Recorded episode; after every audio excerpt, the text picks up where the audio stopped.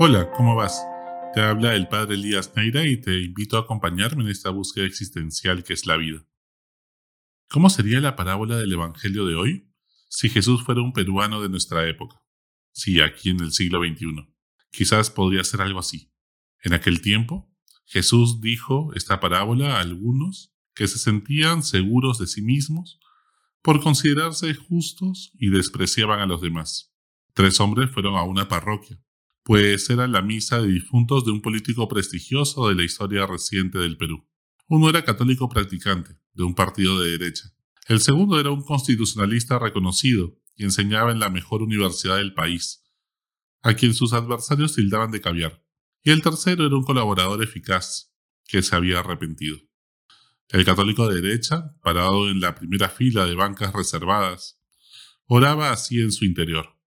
Dios mío, te doy gracias porque no soy como los demás hombres que son como unos ladrones y corruptos.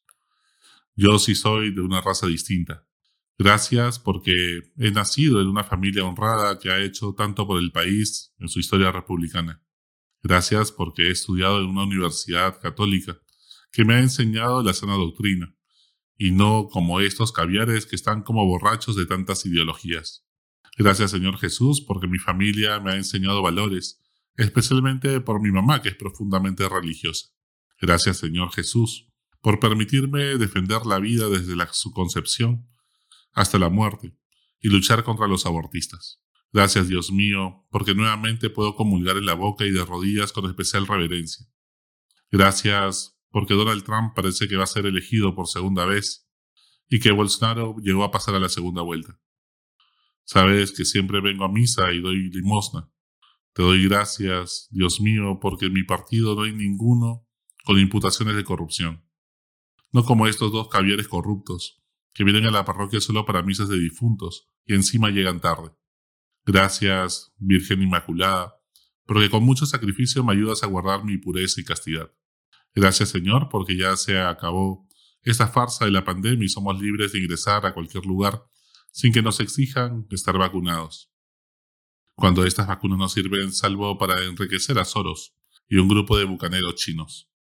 Te pido porque también se acabe la farsa del calentamiento global, de ideología de género y el feminismo, que tanto daño está haciendo a nuestra sociedad.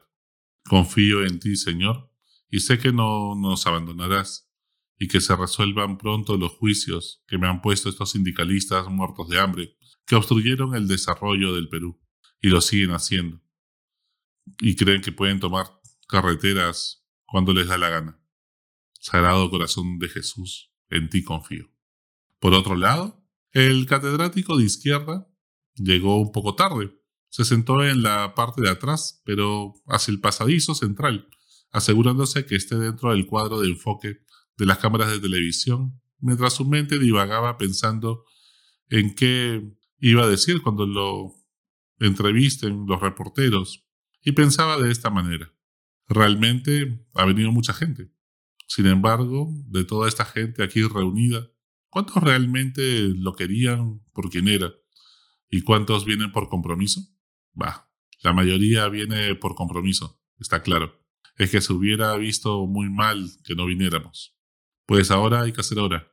Lo peor es que la misa la preside este obispo ultraderechista que cree que estamos en tiempos de cristiandad y no entiende que el Perú es un país laico. Ojalá que lo terminen de desprestigiar y lo manden al Putumayo y deje de meterse en política acá. Mira a toda esta gente es tan hipócrita. Vienen acá a golpearse el pecho cuando todos han sido fujimontesinistas, hace una década. O dos a lo mucho.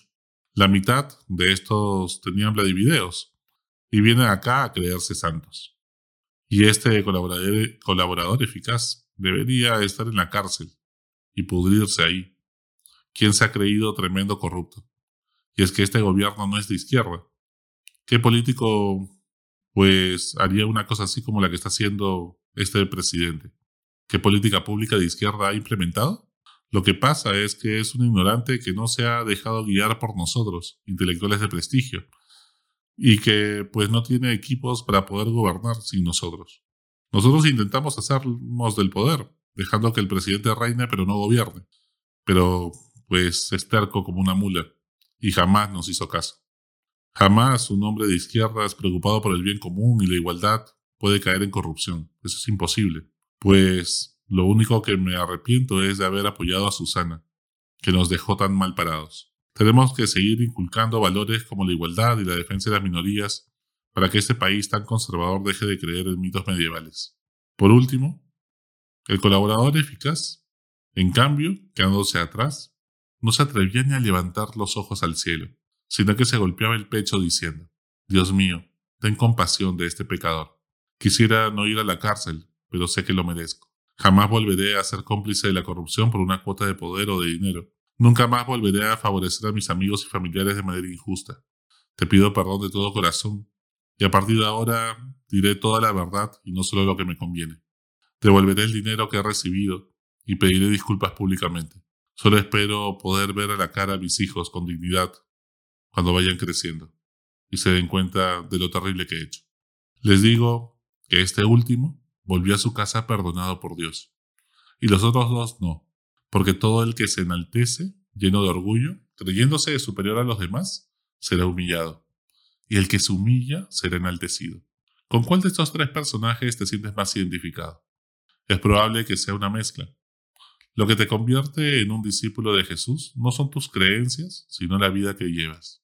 Por supuesto que las creencias son importantes y las ideologías que seguimos también, pero lo más importante es cómo actúas en la práctica. ¿De qué sirve ganar el mundo entero si pierdes la vida? La soberbia siempre se mete en las buenas obras para que, para que mueran lentamente, pues si no son hechas por amor, sino para que te vean, de nada sirve que donemos toda nuestra ropa de la temporada pasada. Cuando viene una señora a confesarse y te cuentas los pecados de su esposo, de su amiga y de su hijo, pero no los suyos, o apenas dice sus pecados y se justifica minimizando su responsabilidad de los hechos y es que quiere quedar bien con el sacerdote más que realmente ser arrepentida. Y es que cuántos, renunciando a la soberbia del mundo, terminan resbalando y cayendo en la soberbia espiritual.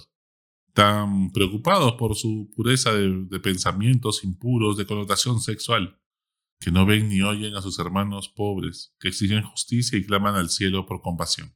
Es que todos hemos pecado y todos necesitamos de la misericordia de Dios. Y quien no toma aún conciencia de ello, es como cuando Pedro no quería dejarse lavar los pies por Jesús. Y por eso le dice Jesús, si no te dejas lavar los pies por mí, no tienes nada que ver conmigo. La humildad es reconocer nuestra propia verdad, sabiendo que todos nuestros talentos son don de Dios para ponerlos al servicio de los demás, y no para sacar pecho como pavo real. Tanta autoestima nos tiene que faltar para salir desesperados y vender nuestra alma al diablo por un poquito de reconocimiento, por un poquito de poder, por una cuota de dinero? Tampoco creemos que valemos que necesitamos comprar cosas caras y de lujo para tener derecho a discriminar a los que no lo tienen. Hasta la próxima. Sigue buscando que Él te encontrará.